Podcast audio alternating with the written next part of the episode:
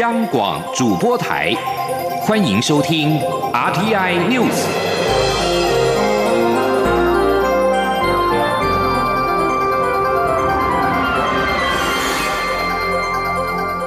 听众朋友您好，欢迎收听这节央广主播台提供给您的 RT News，我是张顺祥。蔡英文总统今天接见台北市美国商会会长金奇伟，总统表示将努力打造六大核心战略产业，让台湾成为未来全球经济的关键力量，也是美国面临供应链重整的时候，在亚洲的最佳盟友。总统也感谢台北市美国商会在二零二零台湾白皮书建议美国政府加速推动台美双边贸易协定，他相信这将会创造双赢的发展。央广记者欧阳梦平报道。蔡英文总统在接见时表示，自今年初以来，台湾便一直面对严峻的疫情挑战以及全球政经秩序的变化。他要感谢台北市美国商会在六月发表的台湾白皮书中，肯定台湾的防疫成果，也针对经贸政策提供许多意见。总统指出，这几年台湾在改善投资环境上确实有不少成果。在美国商业环境风险评估公司今年首次评估报告中，台湾的投资环境风险评比上升至全。求第三名。美国国务院公布的五 G 干净网络名单中，台湾的五家电信业者都在其中。加上美洲贸易冲突及香港情势，台湾产业遇到新的挑战与机会。政府已经立下目标，要将台湾打造成亚洲企业资金调度及高阶资产管理中心。总统说：“接下来我们会努力打造六大核心战略产业，包括资讯及数位产业，呃，生物。”及医疗科技产业等等，以及成立人才循环大联盟，让台湾成为未来全球经济的关键力量，也会是美国面临供应链重整，在亚洲可信赖的最佳朋友。总统并指出，台美的伙伴关系不断在深化。就在上星期，双方也签署了一位合作了解备忘录。外贸协会也启动了台美企业联盟，台湾要以国家队的力量服务双边的企业。总统也感谢台北市美国商会在今年的白皮书中建议美国政府加速推动台美双边贸易协定 （BTA）。他相信，透过台美 BTA，双方可以发挥产业的互补性，台美的经贸往来也会更深化。带来更多商机，创造双赢的发展。中央广播电台记者欧阳梦平在台北采访报道。针对台美磋商双边贸易协定的进度，外交部北美司的司长徐佑典今天表示，我方一直有向美方表达意愿。美国卫生部长阿扎尔日前来访的时候，也曾向他表达，希望相关的议题能够在未来几个月出现新的进展跟亮点。王兆坤的报道。美国卫生部长阿扎尔日前访台，在台大工卫学院演讲时指出，我们预期美台经济关系将于未来数年内更进一步深化。外交部北美司司长徐幼典表示，阿扎尔在台期间有触及经贸议题，但阿扎尔没有任何权限代表美国谈论这个议题，所以只是向他表达我方相关立场与期望。徐佑典说：“我想在相关的场合上面，我们把呃台美之间呃竟然有如此紧密的这种呃经贸关系，我们如何？”在现有这种紧密的经贸关系基础上面，能够发展到一个呃双边贸易协定，呃，我想我们是表达这样的关切而已，并没有就是说如何来推动的步骤啊。因为我想我们要呃对有有这个呃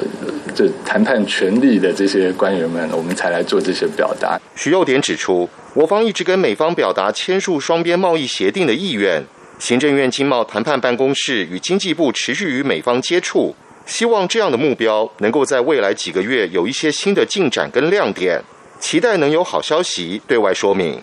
中央广播电台记者王兆坤台北采访报道。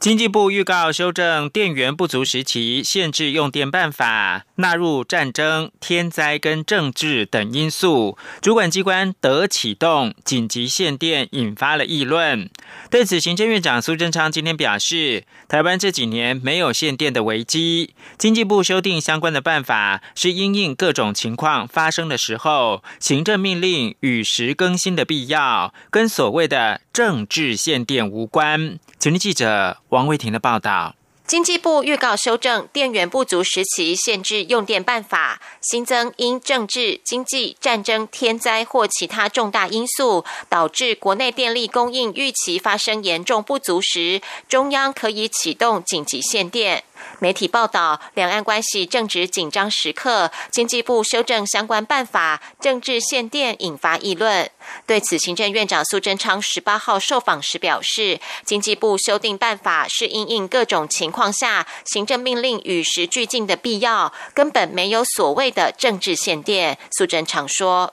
而经济部现在做相关办法的修订，这是因应。”我们各种情况对于相关的行政命令与时更新的必要，这跟所谓政治限电根本没有关系。这样子评论的才是政治口水。苏贞昌表示，蔡英文总统领导有方，台湾过去一度有电力供应短缺的危机，但是这几年以来，备转容量率、备用容量率都非常充足，没有限电危机。中央广播电台记者王威婷采访报道。基本工资审议委员会今天召开，劳工团体会前就先在劳动部的大门口举行记者会，呼吁这一次还是要调涨基本工资。资方代表则认为，现在景气看起来不错，是因为暑假过了就没了，还说呢，明年农历春节前恐怕会有许多公司倒闭。杨文军报道。低薪是国耻，低薪是国耻，动涨没道理，涨基本工资，调涨基本工资，调涨基本工资。基本工资审议委员会十八号召开，将由劳资政学共二十一位委员决定明年基本工资是否调涨。劳工团体会前就先在劳动部大门口举行记者会，呼吁这次还是要调涨基本工资，并维持百分之三到百分之五的涨幅。全国产业总工会前理事长庄觉安说：“所以大家有比较一致的共识，就是说今年务必一定要涨，但是所谓的调涨。”可能是比较温和式的调整。那至于温和式的调整，我想这就是大家在会中大家去各抒己见了。全国产业总工会理事长江建新也指出，根据国际标准，国民平均所得中位数的三分之二以下就是低薪，所以以台湾来说，薪资在两万七千三百三十三元以下就算是低薪。呼吁基本工资应逐年调涨到三万元。资方代表全国工业总会常务理事何宇则认为，现在景气看起来不错，是因为暑假过了就没了，制造业第四季订单都还没进来，产业看不到未来，明年农历春节前恐有许多公司倒闭。他说：“我我想到明年农历春节前倒闭的企业会很多吧。”或者收起来的企业也会很。最近这个月，那个铸造业的无薪假已经加增加八百多人，六十六家了，所以这产业前景未来是不乐观了。另一位资方委员、中华民国工业区厂商联合总会副理事长赖伯斯则指出，员工是企业最大资产，企业应该要照顾。但今年碰上疫情，很多公司没有订单，建议暂缓调整，明年再做决定。中央广播电台记者杨文君台北采访报道。地法院去年修正通过公投法，将公投跟大选脱钩。国民党主席江启臣今天举行记者会，宣布国民党将要提出公投绑大选的公投，力拼明年八月公投日的时候投票，恢复公投绑大选，还权于民。央广记者刘品希报道。立法院在二零一七年十二月十二号三读修正公投法，大幅调降公投提案连数与通过门槛，打破外界所诟病的“鸟笼公投”。不过，新法上路才一年多，民进党政府又在去年六月再次修正公投法，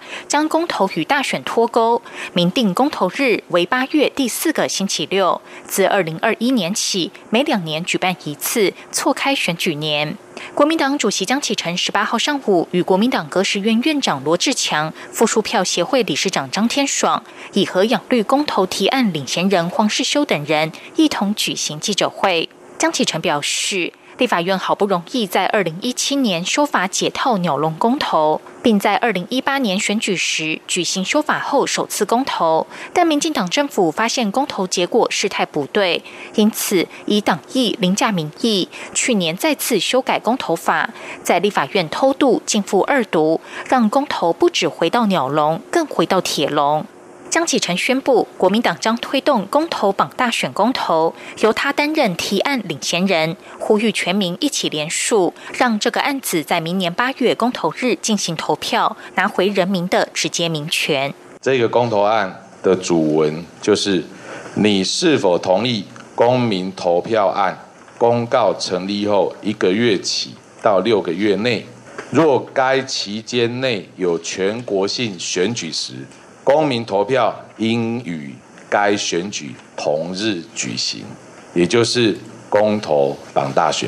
我们是要求恢复到一百零六年十二月十二号立法院修正通过的那个条文。江启臣并指出，公投榜大选的三点好处：首先是能够提高投票率，提高民主正当性；其次是大幅降低行政成本，以及促进多元讨论，让政治人物无从闪躲。央广记者刘品熙在台北的采访报道。接着把新闻焦点关注到是中国大陆四川省，因为连日的暴雨，青衣江雅安城区段已经出现百年一遇洪水。官方今天凌晨五点启动了，据报是有史以来首次的一级防汛应急响应，并指防汛的形势十分的严峻。据央视等路媒报道，这也是四川有史以来首次启动一级防汛的应急响应。据通报，根据当前降雨的趋势，预计沱江三皇庙站将会出现超历史记录洪水，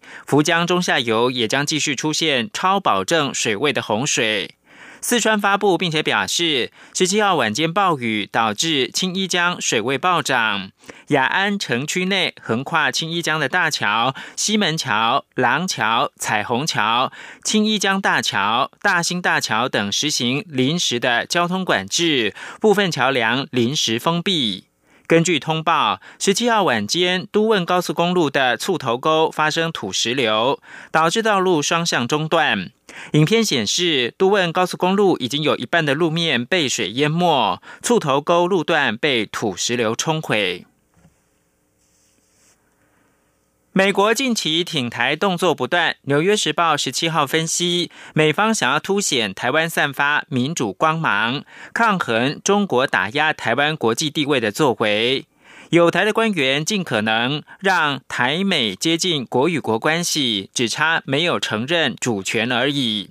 美国卫生部长阿扎尔上周率团访问台湾，是一九七九年美国跟中华民国断交以来访台层级最高的美国官员。《纽约时报》报道，援引没有具名的美方官员说法表示。美国政府不太可能尝试在台湾驻军，但有可能派遣军舰停靠台湾的港口，派遣身着军服的军官访问台湾，在台湾展开训练计划。新闻分析，美方更远大的目标是让美国走向跟中国竞争以及对抗的长期路径。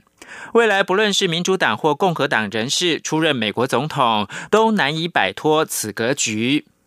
此外，美国对台湾军售六十六架新型的 F 十六 V 战机。传统基金会研究员程斌说，这次的军售具有重要的政治意义，显示美国会继续的恪守协助台湾自我防卫的承诺。国防问题研究员何天木则认为。台湾购买 F 十六战机，虽然不会改变中国占优势的军事力量，但显示台湾仍然是美国的亲密朋友，政治意义大于军事的意义。最后关注的是，美国民进党全国代表大会十七号登场，力挺总统候选人拜登，前第一夫人蜜雪儿奥巴马赞扬他懂得如何带领国家摆脱危机。昔日对手桑德斯也加入到阵营，展现党内大团结来对抗美国总统川普。以上新闻由张顺祥编辑播报。大家好，我是中央流行疫情指挥中心专家咨询小组委员李炳云医师。武汉肺炎是透过飞沫传染，佩戴口罩能够有效降低传染风险。尤其在出入医疗院所时，请国人务必落实防疫措施，请全程佩戴口罩，避免飞沫传染。使用过的口罩请妥善丢弃，不造成环境污染。另外提醒大家，出入医疗院所时，随时保持双手清洁，保护自己，不让病毒上升。有政府，请安心。资讯由机关署提供。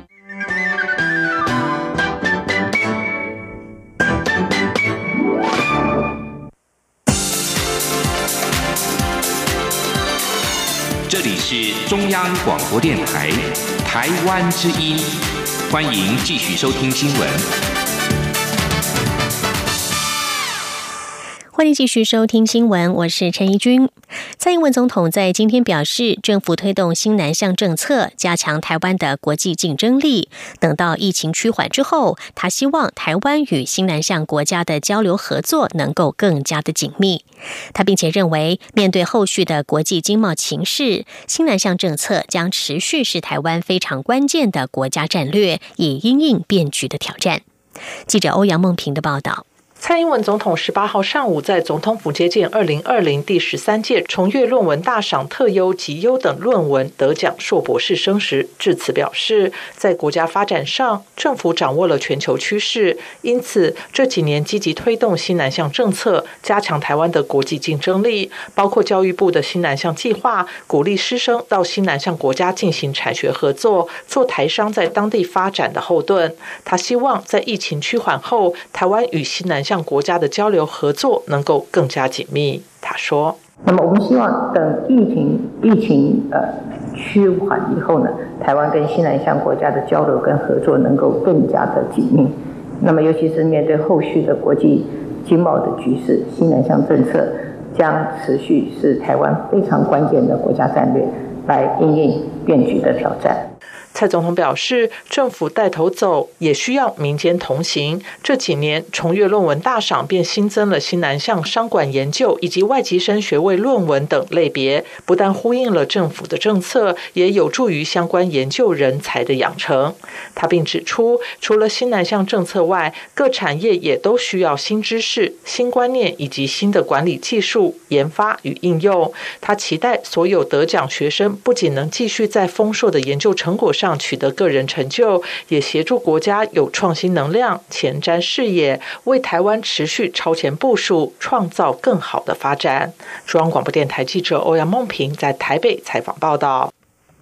为了协助厂商冲破俗称武汉肺炎的 COVID-19 疫情的封锁，经济部国际贸易局外贸协会今天启动了数位行销服务团，依照各县市产业群聚的特性，规划全台湾十二场次的专题讲座，提供客制化一对一咨询，期盼能够提升厂商数位行销实务操作上的能力。另外，贸协也着手打造线上数位展览的公版模组，协助无法举办实体展的产。业目前完成了初步设计，自行车产业已经先行使用，预计年底之前公版模组将会正式上路。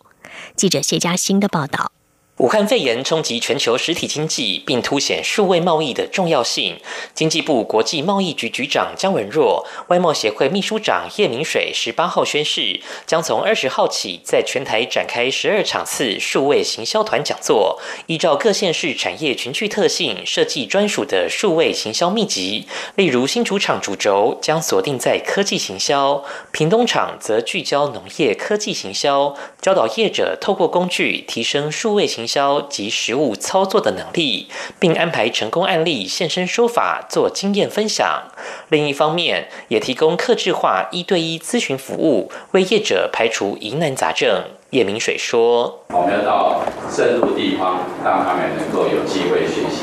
那我们很高兴，现在第一站报名的就有超过一百五十家。好，现在还没还有一段时间，就已经有一百五十家。我相信这站。”今年这样的安排啊，针对他们的需要来安排，呃，厂商一定可以受益。姜文若指出，由于国际实体展览难以举办，冲击业者出口表现，目前也透过贸协打造数位展览的公版模组，让各产业套用制作线上展览，盼能争取更多订单。他说。呃，因为这个牵涉到 AR、VR 很多新科技的运用，我们为了要做一个最完美的版本，希望在今年年底以前能够完成。叶明水则补充，公版模组目前已完成初步设计，由自行车业先行试用，未来将陆续让各产业工协会运用，让海外买主透过线上展览看到台厂的最新产品。中央广播电台记者谢嘉欣采访报道。那随着台湾的疫情趋稳，台湾十二大地方节庆也要首度登场。其中一年一度的基隆中元祭将于今天农历七月鬼门开打开的前夕，在基隆市开基老大公庙举办开灯夜，为长达一个月的中元普渡揭开序幕。这也是俗称武汉肺炎的 COVID-19 疫情延烧全球以来，名列交通部观光局的台湾十二大地方庆节之一首度的登场，也希望借此。盛会带领大家深入体验基隆的魅力与活力。记者吴丽君的报道。被指定为国定重要民俗的基隆中元祭即将于农历七月隆重登场。受惠于台湾武汉肺炎疫情相对稳定，因此除了农历七月十四号的封街放水灯花车徒步游行改为车队绕境祈福外，其他活动及仪式精彩不减。甚至首度在农历七月十二号的主普坛开灯放彩叶，结合全。全新创作的嘻哈音乐重磅演出，展现中原祭族群融合的意涵。基隆市长林佑昌表示，虽然中原祭的重头戏是在农历七月十四号于八斗子望海港举行的释放水灯头，但是整体活动长达一个月，也希望大家透过这项盛典，深入体验这个从清朝时期就传承。承下来的古老民俗及文化资产，他说：“金融中原记哈是我们国家的无形文化资产第一号。那传承一百六十六年哈，特别是中原祭期间有整整一个月，从农历初一到三十，所以这段时间有非常非常多的科仪在寺庙里面。那也有包括我们的水灯头啦等等的一个游行，所以是非常非常多的一个文化跟宗教还有民俗的意涵在。”里面，所以欢迎大家，其实一整个月都可以来。林永昌也建议来参加中原祭的民众，可以顺道规划一趟两天一夜的基隆逛起来行程。除了享受基隆夜市的小吃美食，还可前往朝境公园、和平岛市中心好好逛逛。中原季期间，单笔消费满新台币三百元，即可兑换刮刮卡一张，有机会获得。最大奖“星梦游轮”澎湖马祖离岛四天三夜游程，详情请上基隆中原记活动官网查询。中央电台记者吴丽君采访报道。为了协助本土艺术文化与艺术家发展，民进党立委何志伟与多名立委在立法院成立了台湾艺术文化推广圈，其立为九月将登场的二零二零台湾艺术博览会宣传，并承诺将推动文化艺术奖助条例的修法，期盼能够让国际的拍卖市场转移到台湾，活络台湾的艺术品市场。记者杨仁祥、刘玉秋的报道。武汉肺炎肆虐下，会展产业与旅游业首当其冲。所幸台湾防疫有成，产业活动已慢慢复苏。民进党立委何志伟号召立委范云、林楚英、许志杰、洪胜汉等人在立法院成立台湾艺术文化推广圈，盼能为台湾本土艺术尽一份心力。立委除了其立为九月十号到十三号将登场的二零二零台湾艺术博览会宣传外。也承诺将积极推动文化艺术奖助条例修法，对艺术品拍卖实行分离课税，拍卖所得不再并入画家所得综合税，避免过去苏富比、佳士得等国际拍卖厂商来台找画家拍卖，画家却事后遭到追税而导致厂商出走的悲剧上演。正值香港情势严峻，何志伟期盼借由修法，让香港每年四百四十亿产值的拍卖市场转进台湾，活络台湾艺术品市场。在香港，他们的这个艺术品的拍卖，仅仅只是拍卖市场，艺术品的拍卖市场是高达四百四十亿。那很有趣的，买家加上卖家买卖双方居然占他们市场百分之五十的交易量，可见得台湾人对艺术品的收藏以及我们的文化创作等等是非常强劲的。那我们期待。在未来的时间里面，把其他国家甚至地区可以尽量的把这个市场带回来台湾。随着台湾艺术文化推广圈的正式成立，文化部也表态会积极与财政部、艺术家等各方沟通，让修法尽速通过。立委也呼吁文化部要着重艺术家广入虚拟拍卖画廊，顺利为台湾艺术品找出蓝海市场。中央广播电台记者杨仁祥、刘玉秋采访报道。再来看到的是保险市场近年来外溢保单热卖，只要保护达到自主健康管理的行为，就会给予保费的优惠。根据金管会最新统计，今年前六个月外溢保单新契约销售件数比去年同期大增超过三倍，初年度保费年增四点六倍，其中又以健走型的保单最获青睐，占了八成九。目前外溢保单销售最好的前三大公司为国泰、南山和星光人寿。近期，南山一口气推出了五张外溢保单，并且首创业界推出现金回馈，誓言成为台湾外溢保单商品的第一品牌。记者陈林信宏的报道。金管会从二零一五年开始就鼓励国内保险业者设计外溢保单，发想源自宝可梦，希望鼓励民众多运动、管理健康，进一步降低保险理赔率。因此，台湾国内保险公司近几年也陆续研发相关保单，让自己的保费透过自己运动或多走路赚取，只要体况好、无理赔记录，保费就能获得折抵。今年四月，国泰人寿就和宝可梦合作推出相关外溢保单，在在业界市政拿下第一，南山人寿则紧追在后。现阶段外溢保单可分为三大类，分别为健走型、健检型以及结合游戏相关的实物给付型。其中健走型最获青睐，几乎占整体外溢保单九成。为扩大市占率，南山人寿一口气推出五张健检型外溢保单，要超越国泰，成为台湾国内外溢保单商品第一品牌。南山人寿代理总经理范文伟说。我是希望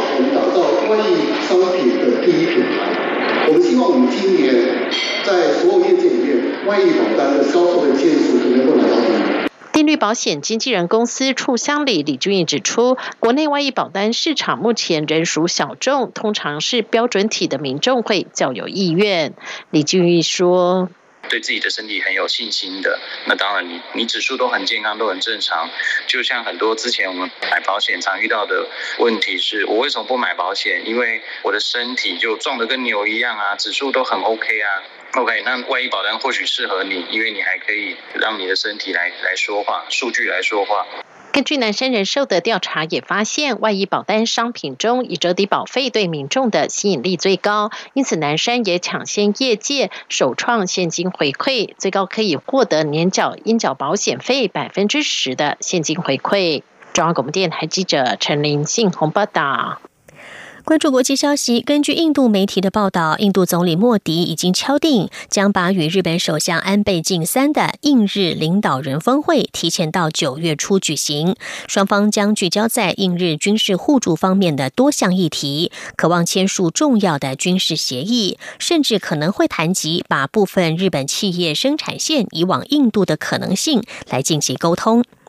根据印度斯坦时报十七号报道指出，这次领导人高峰会原本计划在去年的十二月举行，但是当时因为发生了莫迪政府推行公民身份法所修订的抗议浪潮而被迫延后。而原本预计改为今年十月举行的领导人高峰会，现在则决定要提前到九月十号举行。报道指出，两位领导人将会讨论如何进一步扩展两国紧密的战略以及贸易联系。预计双方会签署收购和交叉服务协议。美国总统川普十七号誓言，将在十个月之内创造一千万个工作机会，其中一项做法就是向美国企业提供税负减免，吸引他们撤离中国返美设厂，以增加就业机会。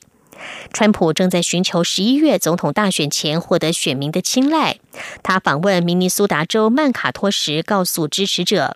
对于将工作机会外流到中国的企业，他的政府将会取消与这些企业签订的合约。